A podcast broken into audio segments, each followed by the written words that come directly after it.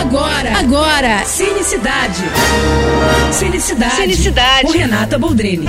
Quer uma dica pro seu cineminha em casa no fim de semana? Então corre no aplicativo do Telecine favorita esse filme, A Vida em Si.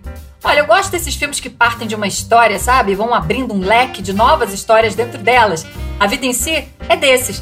Na verdade, ele vai abrindo o leque para novas gerações dentro da história. É como se fossem capítulos de uma saga familiar, que faz com que a gente seja surpreendido com reviravoltas o tempo todo também.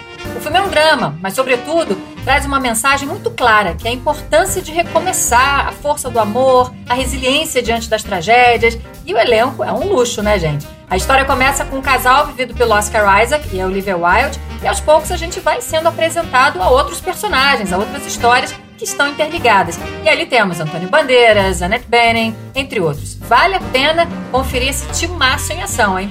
É isso, tô indo, mas eu volto. Sou Renata Boldrini, com as notícias do cinema. Você acabou de ouvir Cinecidade. Cinecidade. Com Renata Boldrini.